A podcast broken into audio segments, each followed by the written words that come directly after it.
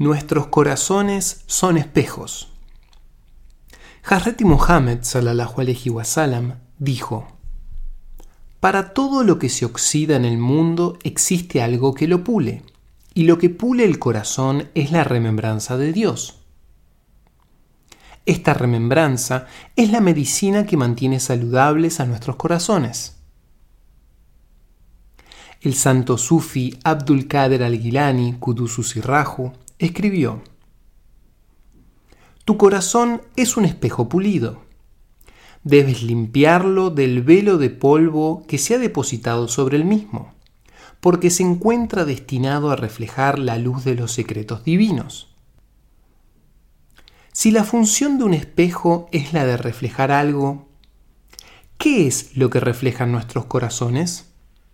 ¿Qué es la luz de los secretos divinos?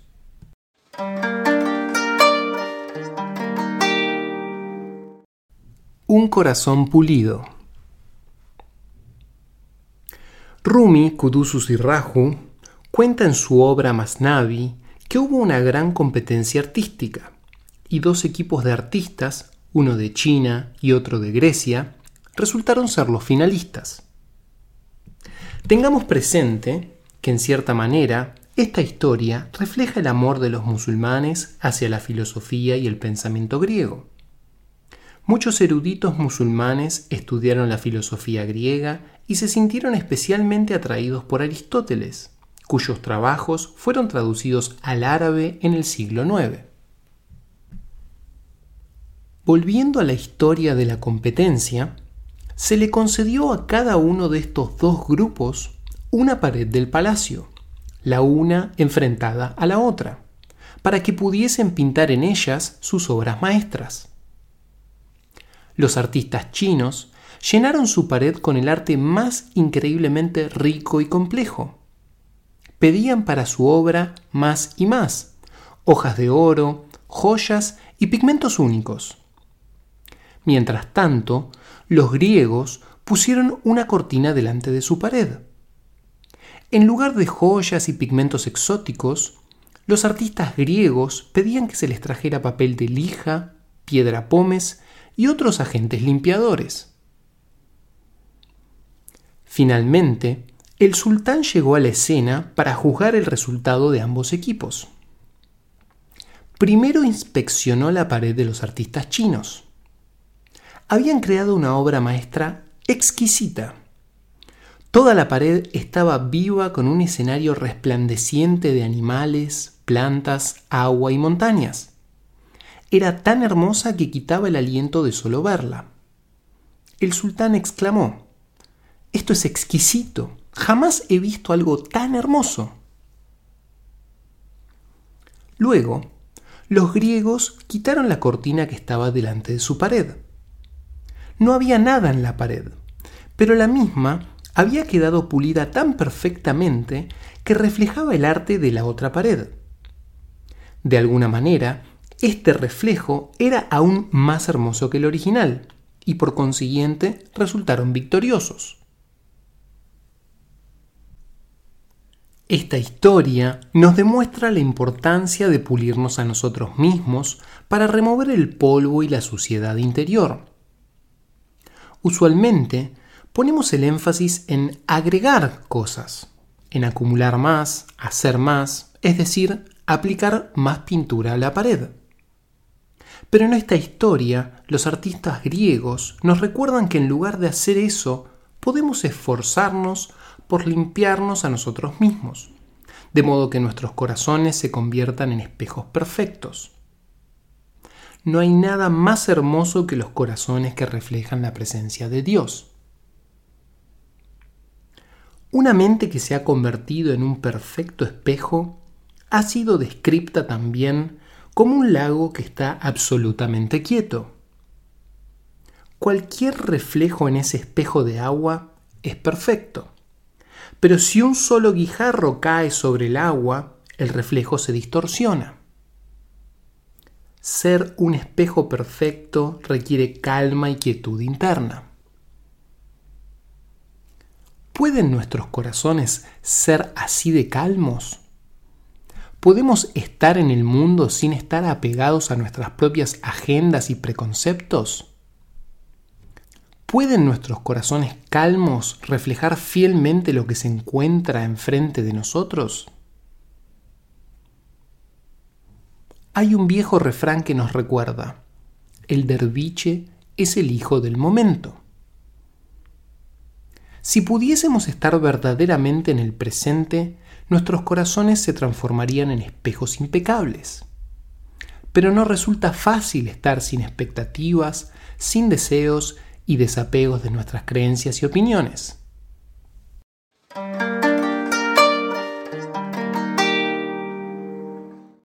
Conexiones del corazón. Si nuestros corazones están limpios, entonces podemos verdaderamente entender a los demás y podemos desarrollar conexiones de corazón a corazón con otros. En sufismo, a menudo hablamos del rabital calv, la conexión del corazón, un elemento esencial en la relación entre el sheikh y el derviche. Las conexiones del corazón se desarrollan a través del amor, de sentir afecto y de ocuparse verdaderamente del otro. En nuestro camino buscamos desarrollar un corazón compasivo, un corazón que pueda sentir empatía con los corazones de los demás. Nuestros corazones están, por lo general, distraídos con pensamientos sobre el pasado y expectativas sobre el futuro. Están llenos de todas las cosas que deseamos y entonces no dejamos lugar para la compasión ni para el amor a Dios. Podemos recordar a Dios a lo largo del día, teniendo presente que Dios se encuentra presente en los corazones de todos aquellos con quienes nos encontramos. Cuando sabemos esto, interactuar con otros no es algo que nos distrae de recordar a Dios, sino una práctica de remembranza en sí misma. Esta práctica se profundiza cuando pensamos en servir a otros, teniendo compasión y respeto por las demás personas. Nuestro sheikh acostumbraba a decir, respeta siempre a los demás. Si estás con quienes son mayores que tú, respétalos, porque han tenido más tiempo para rezar. Y respeta a los que son más jóvenes que tú, porque han tenido menos tiempo para pecar.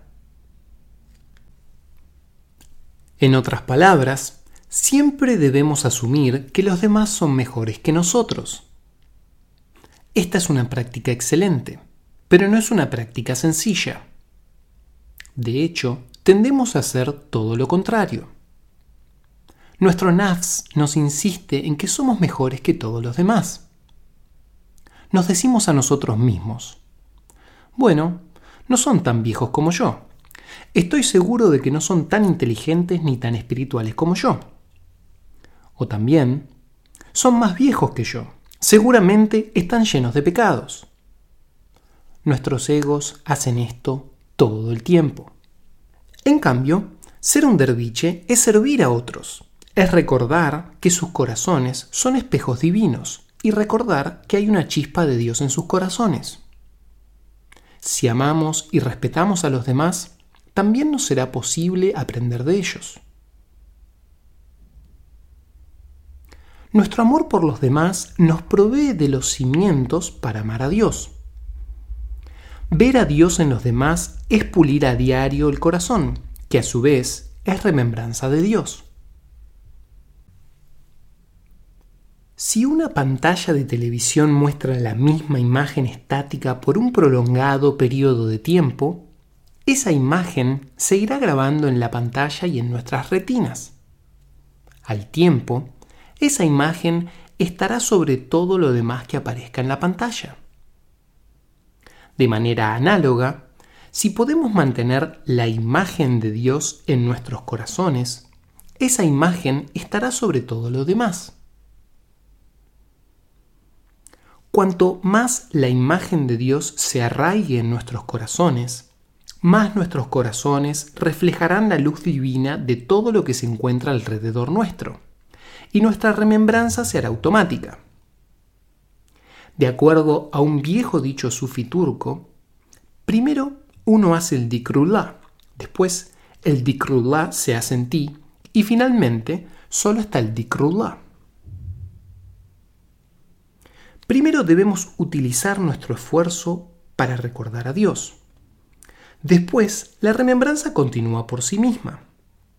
Tiene vida propia y los espejos de nuestros corazones se van llenando con la imagen de Dios. Si nuestros corazones solo reflejan a Dios, esa imagen se profundiza. Finalmente, los espejos de nuestros corazones llegan a reflejar a Dios constantemente y en todas las circunstancias.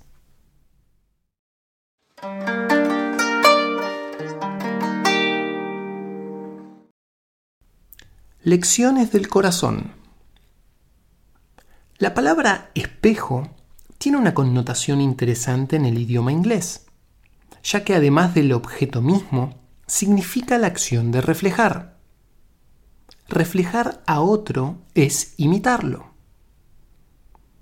Podemos imitar los movimientos, el lenguaje o la postura de otra persona. De hecho, esa es una de las principales formas de aprendizaje observando a otros. ¿Cómo aprende el lenguaje una criatura? Pues reflejando, así como en un espejo la manera en que sus padres hablan. Tan solo unos meses después de nacer, los niños empiezan a balbucear los sonidos del lenguaje de sus padres. El balbucear de un niño francés es distinto del balbuceo de un niño estadounidense o de un niño japonés o el de un niño árabe. Consecuentemente, resulta de suma importancia elegir cuidadosamente a quien estamos reflejando, puesto que en eso nos convertiremos. Tenemos que reflejar lo mejor en el mundo que nos rodea y encontrar modelos a imitar que nos inspiren. Es por eso que tradicionalmente la mayoría de los derviches vivían en un centro sufi, con otros derviches y con sus sheikhs. Los jóvenes derviches vivían en una atmósfera donde cualidades espirituales positivas estaban reflejadas en todas las personas que las rodeaban. Aprendían de sus mayores casi automáticamente. Hoy en día, el desafío es mucho mayor, porque ya no vivimos juntos. Es más difícil encontrar entonces modelos a imitar y que nos inspiren. Lo mejor sería que reflejemos al creyente que hay en otros, que imitemos a aquellos que inspiran nuestro desarrollo como derviches y como seres humanos. Es fácil mirar alrededor nuestro y criticar a un derviche por tener mal temperamento y a otro por ser holgazán y demás cuestiones es preferible enfocarse en los mejores rasgos de los demás. La hermosa voz de un derviche, la paciencia de otro, y así sucesivamente. Nuestros corazones reflejan lo que vemos y oímos, y lo que pensamos y sentimos. Es importante considerar lo que estamos poniendo dentro de nuestros corazones. ¿Qué hábitos del corazón estamos desarrollando? Podemos dejar la madera más seca al sol y no se prenderá fuego.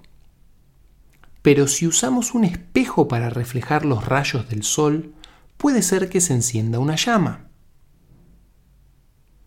Para nosotros, ese espejo es aquel que puede ayudar a que nuestra alma se encienda, aquel que puede intensificar la luz divina de modo que nos transforme. ¿Cómo podemos permitir que esa energía divina nos transforme? Cualquier creyente sincero puede ser el espejo que ayude a que nuestras almas vuelvan a la vida. Podemos aprender muchísimo de quienes nos rodean, especialmente de los que han sido derviches por más tiempo que nosotros. En realidad, cualquier persona puede enseñarnos porque Dios está presente en todos y cada uno de los corazones. Hay una gran bendición en el aprender a relacionarse con el corazón. Podemos preguntarnos a nosotros mismos, ¿puedo convertir el espejo de mi corazón en un espejo que pueda reflejar al otro? que pueda conectarse profundamente con el otro, esa intención puede transformarnos completamente.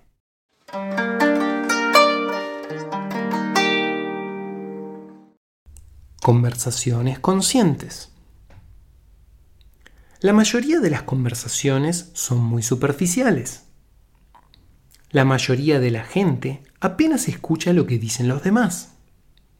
Pero nuestras conversaciones pueden ser mucho más profundas, incluyendo más silencio y más reflexión.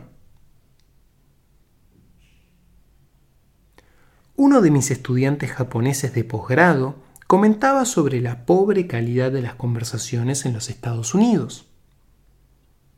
En Japón, decía él, jamás empezaríamos a hablar mientras la otra persona está terminando una oración. Cuando alguien ha terminado de hablar, tomamos unas pocas respiraciones antes de contestar. Quienes son verdaderamente respetuosos esperan durante cinco respiraciones. Ese tipo de pausa da a cada parte la sensación de que verdaderamente la hemos escuchado y nos brinda la oportunidad de escuchar más profundamente. Podemos aprender a tomarnos tiempo para escuchar. Podemos también preguntarnos, ¿cuál es la conexión del corazón aquí? ¿Cómo puede mi corazón sentir lo que se acaba de decir? ¿Puede mi corazón relacionarse con el corazón del otro? Muy a menudo nuestras mentes están repletas con nuestros propios pensamientos y estamos simplemente esperando a que los demás terminen de hablar para poder dar nuestro propio discurso. Allí no hay real conexión, solo una pobre imitación de una conversación real. En estas imitaciones de conversaciones es como si hubiera dos monologuistas que aparecen juntos sobre un escenario. Una persona expone su monólogo mientras la otra está ocupada repensando su guion. Y como consecuencia de ello, los dos monólogos no tienen prácticamente nada que ver entre sí. Un verdadero derviche escucha con el corazón. Detrás de las palabras pronunciadas hay una tremenda cantidad de información. Si escuchamos con sinceridad y compasión, nuestras conversaciones se volverán más profundas y tendrán más sentido. Inclusive, gente inteligente encuentra difícil mantener una conversación real. A menudo recuerdo a una pareja a la que atendía. Tanto el esposo como la esposa estaban al frente de compañías que ellos mismos habían fundado. Eran personas muy inteligentes y exitosas, que tenían un buen matrimonio. A pesar de ello, mantuvieron la misma discusión durante meses. Ella quería ir de vacaciones a Europa en el verano y él estaba preocupado por el costo del viaje. Ninguno de los dos realmente escuchaba al otro. Ella decía, Realmente quiero ir a Europa. Y él respondía, Temo que no tenemos suficiente dinero para ir a Europa. Entonces, utilicé con ellos las técnicas de comunicación más simples. Les dije, lo que vamos a hacer es desacelerar la conversación. Quiero que cada uno repita lo que el otro dice. La esposa comenzó. Mira, realmente quiero ir a Europa este verano. Nos vendrían bien unas vacaciones y creo que tendríamos que ir a Suecia, él era sueco, y visitar tu ciudad natal. Sería bueno para nosotros alejarnos por un tiempo. También me gustaría ir a París. Le dije al esposo, Ok, ahora repita lo que ella dijo. Él dijo, veamos, dijiste que quieres ir a Europa y que podríamos ir a mi ciudad natal. A pesar de que es un hombre muy inteligente y exitoso, recordaba solo una fracción de lo que ella había dicho. Entonces le dije a la esposa, ok, ¿Es correcto lo que él dijo? Ella contestó, no. Entonces le dije a ella que repita la mitad de lo que había dicho inicialmente. Después, él podría repetir uno por uno los puntos mencionados. Después le dije al esposo, ok, ahora, ¿qué es lo que usted quiere decir? Él dijo, estoy realmente preocupado por nuestra situación financiera. Mi compañía tiene un problema de liquidez en el presente momento. No tenemos ni siquiera cercanamente la cantidad de dinero que tendríamos que tener en el banco. A la esposa le llevó cierto tiempo repetir lo que él había dicho. Seguí llevando la conversación lentamente hasta que, dado cierto momento,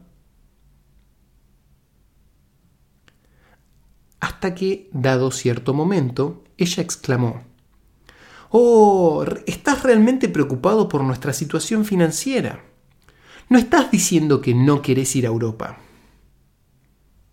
Él dijo, No, yo jamás dije que no quiero ir a Europa. Siempre dije que estoy preocupado por nuestra situación financiera. Finalmente, el esposo dijo, Sí, realmente me gustaría ir a Europa. ¿Te gustaría ir a Europa? Sí, pero estoy preocupado por el dinero. Yo también estoy preocupada por el dinero. Sabes que soy responsable en cuanto a las finanzas. Yo pensé que querías ir a Europa sin siquiera ponerte a pensar en nuestra situación financiera. No, jamás haría algo así. Eventualmente, el esposo dijo, Bueno, si podemos acumular cinco mil dólares en la cuenta de ahorros, creo que podríamos ir sin problemas. Oh, bueno, eso tiene sentido. Seguro, me parece bárbaro. Si podemos reunir cinco mil dólares, entonces iremos. Sí, absolutamente. Fantástico. Esa fue la solución después de seis meses de falta de comunicación lo logramos en menos de media hora. Lo único que hice fue hacer que la conversación vaya más despacio y asegurarme de que se estaban escuchando y entendiendo el uno al otro. Esto es a lo que me refiero cuando hablo de estar distraído e inconsciente. Hasta que intervine, ninguno de los dos había escuchado verdaderamente al otro. Y estas son dos personas muy inteligentes que están viviendo una feliz relación a largo plazo. Todos nos empantanamos así de vez en cuando. Comunicarse bien requiere trabajo. Uno de los fundamentos de la buena comunicación es darse cuenta y no permitir que nuestros pensamientos o proyecciones se metan en el medio también tenemos que abandonar el apego a nuestras opiniones. Así podremos escuchar lo que la otra persona realmente está diciendo. Esto no significa abandonar nuestras opiniones, tan solo significa abandonar el apego a las mismas. Nuestro trabajo es convertirnos en sufíes, en musulmanes y seres humanos.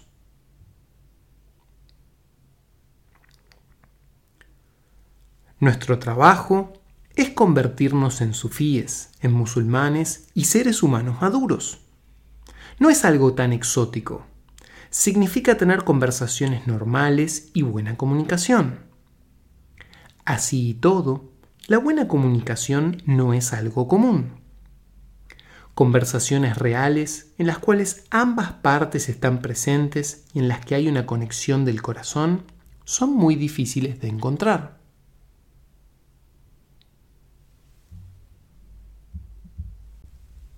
Para ser más conscientes tenemos que ir más despacio, darnos cuenta y estar presentes en nuestros corazones.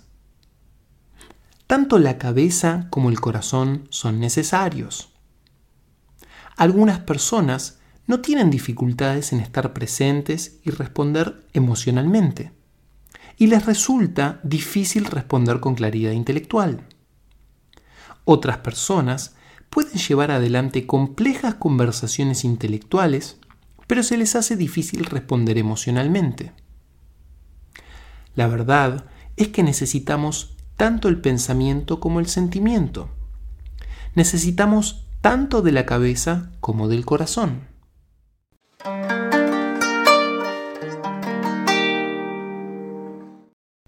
Servicio que nace del corazón. De acuerdo a un viejo dicho sufí, una persona que es capaz de servir correctamente un vaso de té puede hacer cualquier cosa. En otras palabras, si podemos servir a alguien realmente bien, aun en algo tan simple como darle un vasito de té, seremos capaces de lograr cualquier tarea que nos dispongamos a llevar a cabo. Las cosas más sencillas en nuestra vida diaria pueden ser parte de nuestra disciplina espiritual, si actuamos con el corazón abierto y presente. Los maestros sufíes dicen, escuchen con los oídos del corazón y miren con los ojos del corazón. ¿Qué significa esto? Trabajar con el corazón incluye darse cuenta de lo que está ocurriendo en nosotros mismos, nuestros pensamientos y nuestras programaciones mentales junto a lo que sea que queramos lograr y nuestras preocupaciones cuando estamos con otras personas. Idealmente, podremos reducir nuestras distracciones internas y tornarnos más presentes, más empáticos y más conectados en todas nuestras interacciones. Esto, a su vez, nos ayudará a estar más presentes y a sentir más nuestros rezos y nuestro dhikr. Estamos construyendo hábitos del corazón, es decir, hábitos de atención que constituyen la base de la disciplina del sufismo. Lo laico y lo sacro no están separados. No hay una vida diaria que se encuentre aparte de nuestra vida espiritual. Son realmente una y la misma cosa, y una se construye sobre la otra a menos que nuestra vida diaria se torne en parte integral de nuestra práctica espiritual, nuestro crecimiento en este camino será muy lento. Estamos buscando estar más presentes y conscientes unos con otros, y de estar más conscientes y presentes en nuestra adoración a Dios. Si no estamos presentes con un amigo o alguien a quien amamos, ¿Cómo podemos estar presente cuando adoramos a Dios? Es así de simple. Si nuestros corazones son espejos perfectos, sabremos lo que alguien quiere antes de que lo sepan ellos mismos. Sabremos lo que necesitan y se lo podremos dar, no antes de que lo pidan, sino antes de que puedan siquiera nombrarlo. Esa es realmente nuestra meta. Si fuésemos de esa manera, seríamos derviches reales. Así, la calidad de nuestro estar presentes en el mundo, de interactuar con la gente, sería diferente. Todos nos dirían, tienes algo especial. ¿Por qué me siento tan diferente cuando estoy alrededor tuyo? Así sabremos que este camino ha funcionado más personas vendrían a nuestro derga y nos sería posible demostrar para ellos esta forma de ser. Es así como crece el sufismo de la mejor manera, con el ejemplo.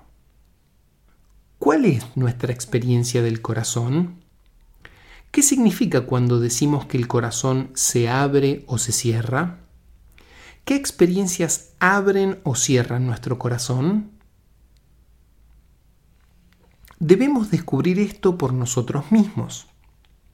Las sabias palabras de aquellos que saben son sólo atisbos y guías en nuestra propia autoexploración. Como un viejo maestro zen dijo una vez, enseñar es tan solo un dedo apuntando a la luna. No confundas el dedo con la luna.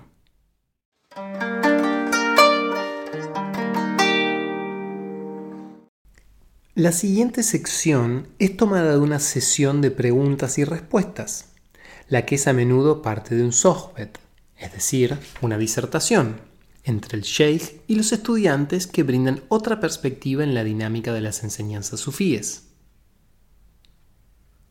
Pregunta dirigida al maestro sufí. Baba, estoy tratando de ser genuino en mi corazón, de amar y trato con todas mis ganas. Pero fuera del grupo sufí, ¿cómo debo tratar con la energía negativa? Porque a veces siento que la gente piensa que soy estúpido, o a veces siento que la gente está pensando, ¿qué le pasa a este tipo? ¿Cómo debo tratar con la sociedad? Respuesta. Primero veamos cómo tratar con gente que dice que usted es estúpido o diferente. Podemos decir, sí, Está usted absolutamente en lo cierto. Honestamente, no soy tan inteligente como me gusta pensar que soy. Sí, realmente soy distinto. Gracias por recordármelo. Agradezca a esa persona sinceramente, porque él o ella es el enemigo de su ego. Mis sheikhs dicen que la alabanza alimenta al ego y la crítica lo debilita. Por lo tanto, debemos estar agradecidos con los que nos critican y sospechar de los que nos alaban. De acuerdo a un viejo proverbio árabe, el amigo de mi enemigo es mi enemigo, y el enemigo de mi enemigo es mi amigo. Los amigos de nuestros egos son aquellos que nos admiran, los que ignoran nuestras faltas y nos hacen aún más orgullosos y arrogantes. Los enemigos de nuestros egos son aquellos que critican nuestros errores, los que impiden que nos inflemos. Si la gente nos dice que somos estúpidos, están en lo cierto. Decimos y hacemos estupideces. Pero nuestros egos nos hipnotizan haciéndonos pensar que no somos estúpidos, que nunca nos equivocamos. Nuestro ego se enoja mucho si alguien se atreve apenas a decirnos que tenemos una mancha en la nariz.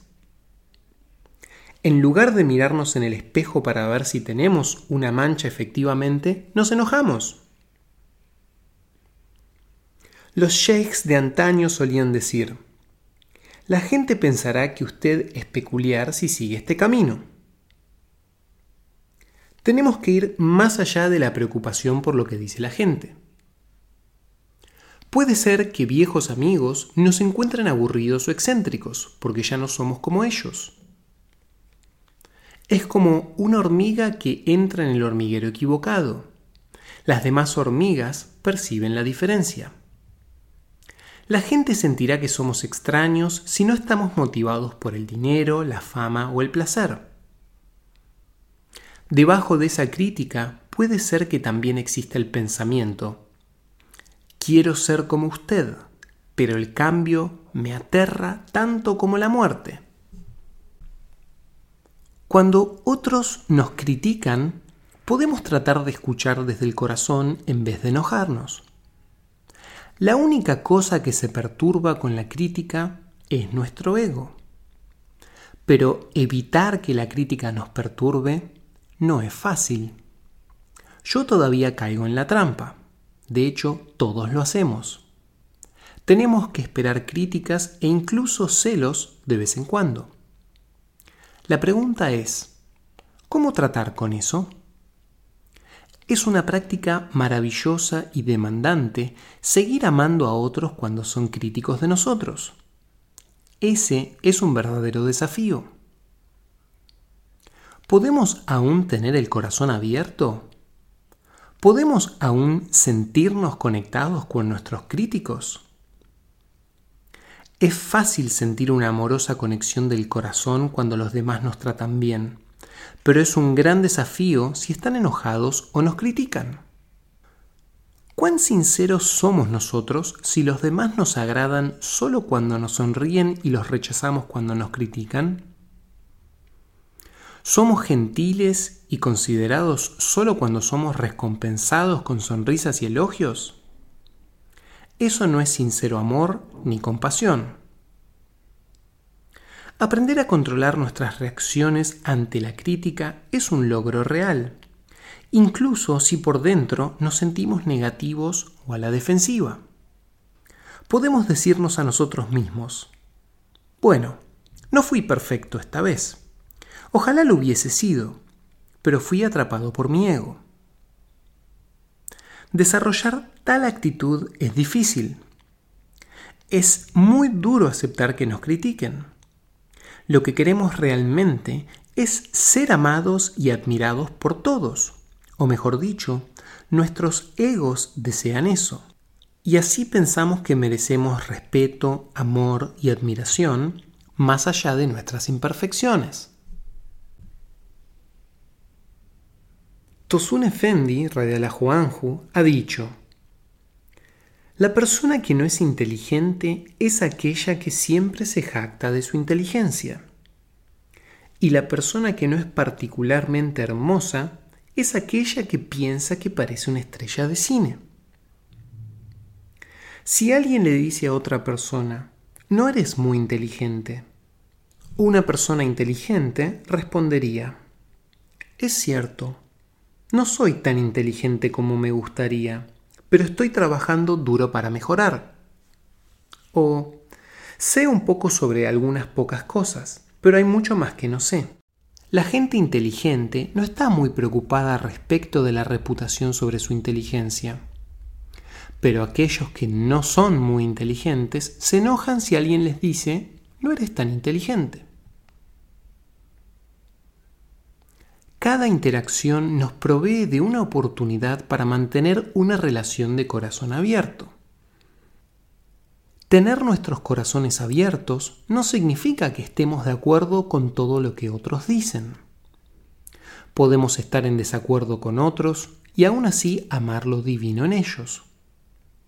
Cuando eso ocurre, podemos trabajar sobre la humildad recordándonos que quizás estemos equivocados que hemos cometido errores en el pasado y es muy probable que cometamos más errores en el futuro. Podemos permanecer presentes y no perder nuestra conexión con otros, aun cuando puedan estar diciendo cosas que son desagradables o que no son ciertas. Generalmente, nuestro ego responde al ego del otro esas características en nosotros que irritan a otros son generalmente las características que esas personas no quieren ver en sí mismas. Podemos seguir preguntándonos, ¿puedo mantener real presencia de corazón y no cerrarme y alejarme de todos los demás? Si continuamos alejando nuestro corazón de los demás, nuestro corazón se cerrará más y más. La disciplina del sufismo está realmente basada en cosas simples y fundamentales como esta. Recordemos el viejo dicho sufí. El derviche es el hijo del momento. Una de nuestras prácticas más básicas es estar presentes con el corazón abierto.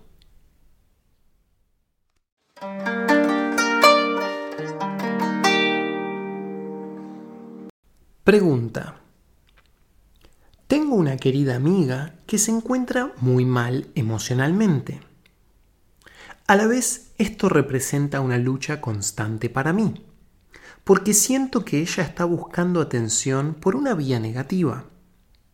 Quiero estar presente con ella, pero también quiero establecer ciertos límites con respecto a cuán disponible estoy. Se me está haciendo difícil llegar a un equilibrio. ¿Podría aconsejarme? Respuesta. Es difícil estar con alguien que busca atención por una vía negativa. Quizás lo hacen porque nunca recibieron atención positiva y este comportamiento es todo lo que conocen. Pero no importa cuál sea la causa. Querer atención por una vía negativa es un hábito es lo que ellos hacen. Resulta una buena idea poner límites claros con estas personas, pero usted quiere ayudar, no alimentar su ego. Algunos padres arruinan a sus hijos. los malcrían porque no les saben poner límites. Los que son maestros han tenido que trabajar con chicos desafortunados, quienes sufren porque sus padres los han malcriado. Esos chicos no conocen límites y tienen poca fuerza de voluntad porque todo ha sido hecho siempre para ellos. Es muy importante poner límites de una manera amorosa. Esto es válido tanto para adultos como para chicos. También podemos tratar de recordar a Dios en situaciones difíciles como esta. Podemos intentar mantener la imagen de Dios en nuestro corazón y confiar en que Dios nos guiará. En realidad, es Dios quien ayuda a otros y no nosotros. En el mejor de los casos, somos instrumentos de Dios y es Dios el que nos muestra la verdad, porque Dios es la verdad. Nuestro ego, por el contrario, nos dice que podemos hacerlo todo nosotros. Yo diré las palabras adecuadas y yo te sanaré. O yo haré lo correcto, yo te mostraré la verdad. Hay mucho yo en estas oraciones. Nos ayudaría a decir, realmente yo no lo sé, y rendirse a la verdad. Podemos aprender a decirnos a nosotros mismos, yo no sé, Señor, guíame en esta conversación porque yo no sé qué decir. Podemos también suplicar, Dios mío, guía mi lengua y mis palabras. podemos tornarnos en mejores instrumentos de Dios si desaceleramos y nos volvemos más centrados en nuestro corazón. Si vamos despacio, nuestras palabras vendrían de nuestros corazones. Nuestras palabras, por lo general, vienen directamente de nuestras cabezas.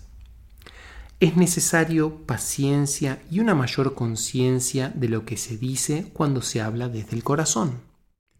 Tener conversaciones sentidas es estar presente y conectarse con el corazón del otro. También ayuda a recordar que todos los corazones reflejan la verdad divina. El corazón no es solamente un instrumento de buena comunicación. Eso tan solo reduciría el corazón a la psicología. Fundamentalmente, lo que buscamos es establecer una conexión del corazón y confiar en que Dios guíe nuestro hablar. Uno de mis maestros aconsejó, reclínate en Dios. Reclinarse en Dios significa confiar en el único que es muchísimo más grande de lo que nosotros somos, en lugar de confiar únicamente en nuestras mentes y en nuestros egos. Ese es el dicker de todos los días, la práctica de recordar a Dios en la vida diaria. Recordar a Dios no es simplemente manipular nuestro rosario de cuentas de oración y mecánicamente recitar palabras en árabe. ¿Qué efecto podría tener eso? El tipo de práctica del corazón de la que venimos hablando es una forma de dicker muy profunda. Estamos buscando recordar a Dios e introducir esa remembranza en nuestras vidas cotidianas. Cuando alguien habla de Dicker constante, continuo, no significa pronunciar los nombres divinos durante todo el día. Significa dejarse reclinar en Dios y permitir que Dios hable y actúe a través nuestro. Todos podemos aprender a permitir que la verdad y la sabiduría divina trabajen a través nuestro. Este es un proyecto a largo plazo. Vamos a luchar y a veces vamos a fallar, pero todo lo valioso se desarrolla a través de prueba y error. Cuando cometemos errores, es importante perdonarnos a nosotros mismos y seguir perseverando. Uno de los grandes trucos del ego es decirnos, Oh, lo estoy haciendo muy mal, soy terrible, mejor lo abandono.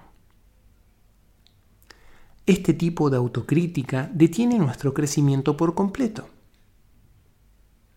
Es mucho mejor decir, cometí un error, Dios, por favor ayúdame a hacerlo mejor la próxima vez. Al darnos cuenta de que hemos actuado mal, nos tornamos más conscientes de lo que hemos hecho. Quizás no cometamos ese error de la misma manera la próxima vez. Si repetimos el error, podemos decirnos a nosotros mismos, esto es un hábito que quiero cambiar. Realmente necesito trabajar sobre esto.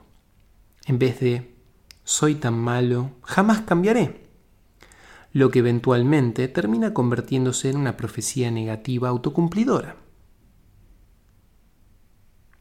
Todos tenemos malos hábitos. Simplemente dándonos cuenta de la verdad no hace que estos hábitos desaparezcan. Una parte importante de esta práctica es ser pacientes con nosotros mismos. En árabe, el término saber tiene dos importantes connotaciones paciencia y perseverancia. Significa mantenerse en calma y relajado cuando las cosas van mal o se retrasan. Y también significa perseverar en nuestras metas cuando el progreso es lento.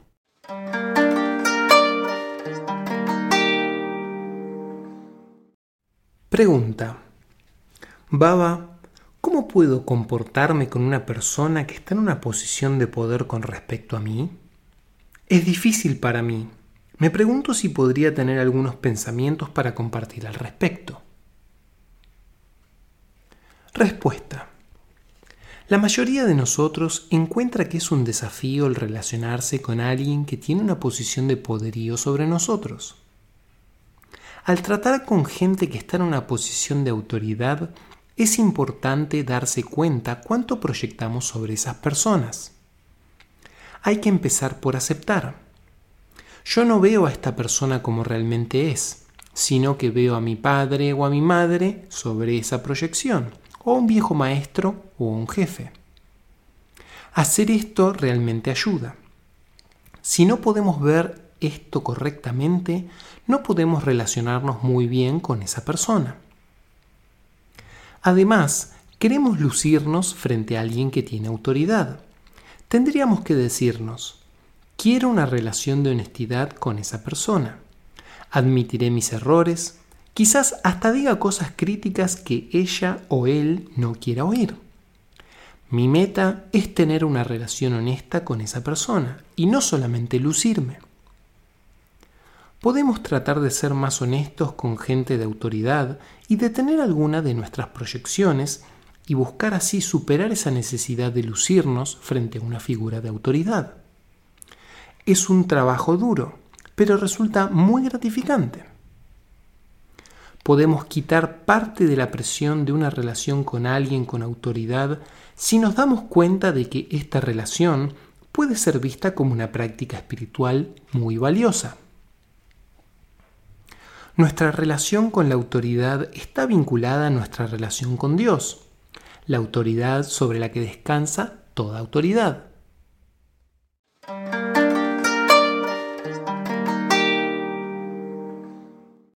Abriendo el corazón. El corazón es un templo construido por Dios para albergar la chispa divina dentro de cada uno de nosotros. En un Hadith Qudsi que mi maestro amaba mucho, Dios dice: yo, que no puedo caber en todos los cielos y la tierra, quepo en el corazón del sincero creyente. Mi maestro explicó que nuestros corazones son templos más preciosos que los templos y santuarios más grandes de la tierra.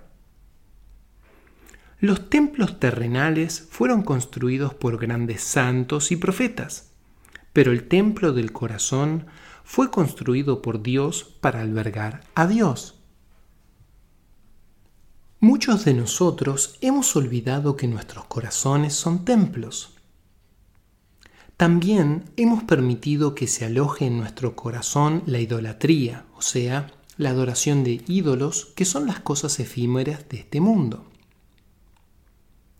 Hemos adorado el éxito mundano, la fama, el dinero y el poder la mayoría de nosotros ha gastado mucho más tiempo en estas metas mundanales que buscando a Dios, o buscando un desarrollo espiritual.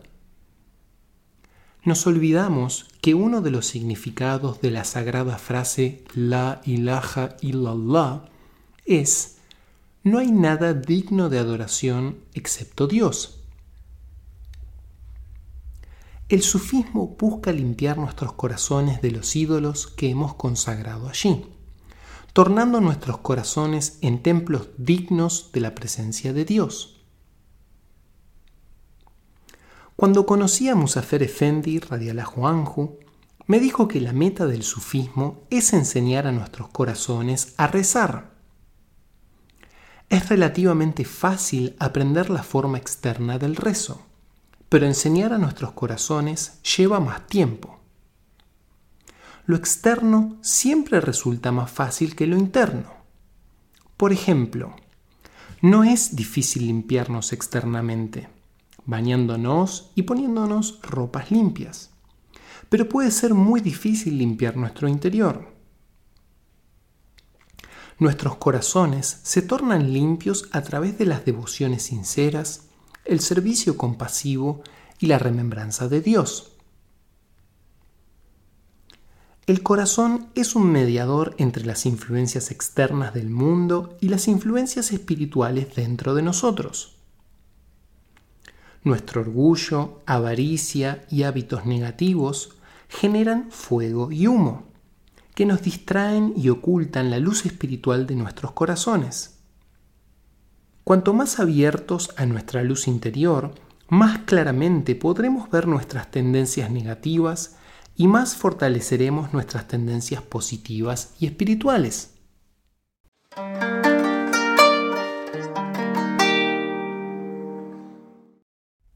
La necesidad de practicar.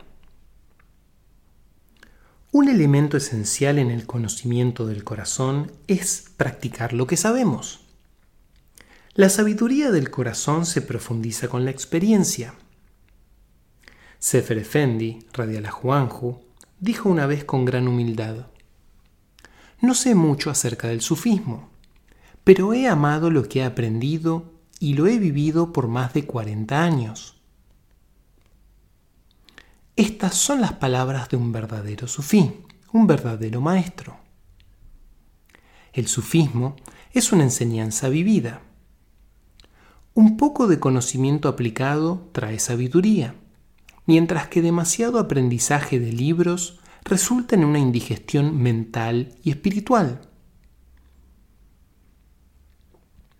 En Medio Oriente hay muchas historias de Nasruddin, un maestro sufí que enseñaba con un gran sentido del humor.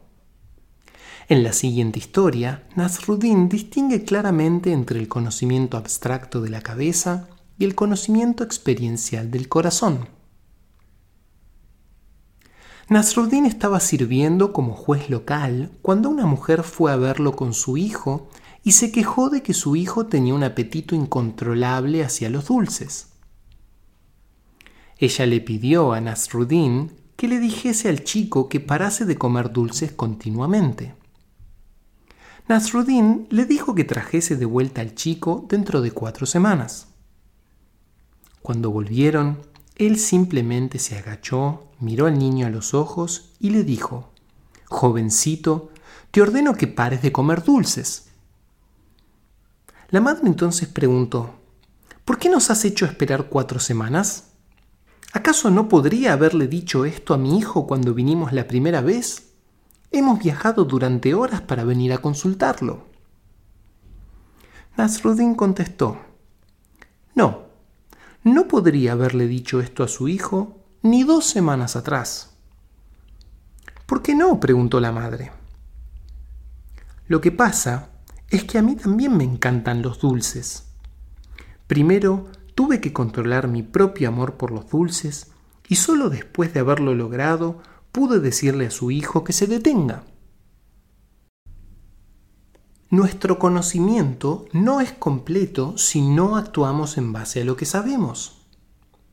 Musafer Efendi, Radiala Juanjo, enseñó que cada acción afecta a nuestros corazones. Una palabra afectuosa o un acto de ayuda suaviza y abre nuestros corazones mientras que una palabra dura o un acto dañino endurece y cierra nuestros corazones. Musafer Efendi, radiallahu anhu, agregó que nuestras acciones también afectan al mundo alrededor nuestro. Dijo que cada palabra de afecto hace que una rosa florezca, mientras que cada palabra dañina provoca el crecimiento de una espina. Cuanto más se abran nuestros corazones, más seremos guiados por nuestra sabiduría interna e intuición. Cuando nuestros corazones comienzan a abrirse, tenemos un mayor acceso a la sabiduría del corazón. Entonces, es esencial actuar sobre nuestra sabiduría y visión interna. Es importante que nuestras acciones externas se encuentren en armonía con el proceso interno de apertura del corazón. Y lograr tal armonía es a menudo una lucha. A pesar de que sabemos cómo debemos comportarnos, nuestros viejos hábitos y tendencias aún nos afectan. Si pudiésemos recordar que nuestros corazones son templos divinos, seríamos transformados. Recordaríamos que no somos criaturas terrenales buscando lo espiritual, sino seres espirituales buscando redescubrir nuestra propia verdadera naturaleza. Si recordamos que el corazón de cada ser humano es un templo divino, podemos comportarnos con mucho mayor amor y cariño. Este es el fundamento para la práctica del servicio. Cuando servimos a otros, en realidad estamos sirviendo a lo divino en ellos. Cuando recordamos que el corazón humano es un santuario sagrado, nos tornamos más compasivos y conscientes en nuestro trato con otros Honrar el corazón en cada persona es un gran acto de disciplina espiritual y un desafío para recordar. El sufrismo nos brinda un contexto espiritual en el cual podamos relacionarnos con otros, un contexto basado en la creencia fundamental de que Dios está dentro de cada uno de nosotros. Podemos ver nuestras faltas y las de otros bajo esa luz. Alguna gente es miserable, otros no mantienen su palabra, otros tienen mal temperamento. Pero esas características no definen quiénes somos en realidad. Todos tenemos buenos y malos hábitos, pero nosotros no somos nuestras faltas. Los hábitos son temporarios. Lo divino dentro de cada uno de nosotros es real y eterno. La verdad más profunda yace en lo que sea que nos ayuda a acercarnos a Dios, lo que sea que hace que lo divino en nosotros salga a la luz. Cualquier cosa que oscurece a Dios no es la verdad. Desde este punto de vista, la popular noción de compartir y decirles a otros todos nuestros pensamientos y sentimientos negativos es absolutamente errónea. Si hablamos de las faltas de otros, estamos haciendo esas faltas más reales. Esto nos afecta a nosotros como también a la persona a la cual estamos criticando y cierra nuestros corazones. Pero si vemos la belleza en otra persona, le estamos prestando un servicio. Por ejemplo, si alguien tiene mal temperamento y criticamos su temperamento y cómo ha herido a otros, estamos dañando a esa persona y a nosotros mismos. Enfocarse en las faltas de otros los daña porque fortalece esas tendencias en ellos. Y cuando nos enfocamos en lo negativo en otros, también fortalecemos nuestras propias tendencias negativas. El temperamento de otro puede ser un hecho, pero eso no es lo que esa persona realmente es. La verdad es que esa persona es un alma. Las características negativas de la personalidad pueden ser transformadas. Y la verdad fundamental es que todos añoramos la unión con lo infinito. Como sufíes, debemos tratar que nuestro ego no se ofenda por el ego de otro. Todos hemos hecho esto con demasiada frecuencia en el pasado. El sufismo nos enseña a cambiar el modo en que nos vemos a nosotros mismos y a los demás. Debemos primeramente ver lo divino dentro de nosotros. A menos que nos veamos a nosotros mismos teniendo a Dios en nuestros propios corazones, no vamos a poder ver a otras personas de esa manera.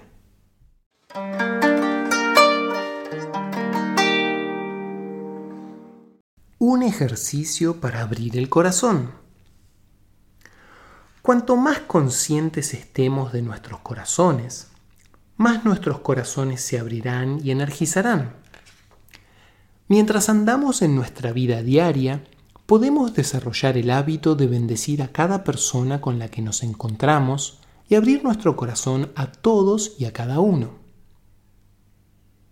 Uno de mis maestros sugirió que pensemos en nuestros corazones como soles en miniatura, irradiando luz a todos y a todas las cosas con las que nos encontramos. Podemos enviar bendiciones a los árboles y al pasto alrededor nuestro, así como a la gente que vemos. Mientras nuestras mentes y nuestras bocas están ocupadas en conversaciones, podemos permitir que la luz de nuestro corazón toque y lleve calidez a los corazones de otros. Es como si hubiese un segundo intercambio, centrado en el corazón, debajo de la conversación que está teniendo lugar. Entonces, tomando esa analogía, nuestro corazón o sol puede tocar el corazón o sol de todos aquellos con quienes nos encontramos. Sin importar cómo sea la personalidad de la otra persona, nuestros corazones son semejantes. Todos los corazones añoramos la luz divina.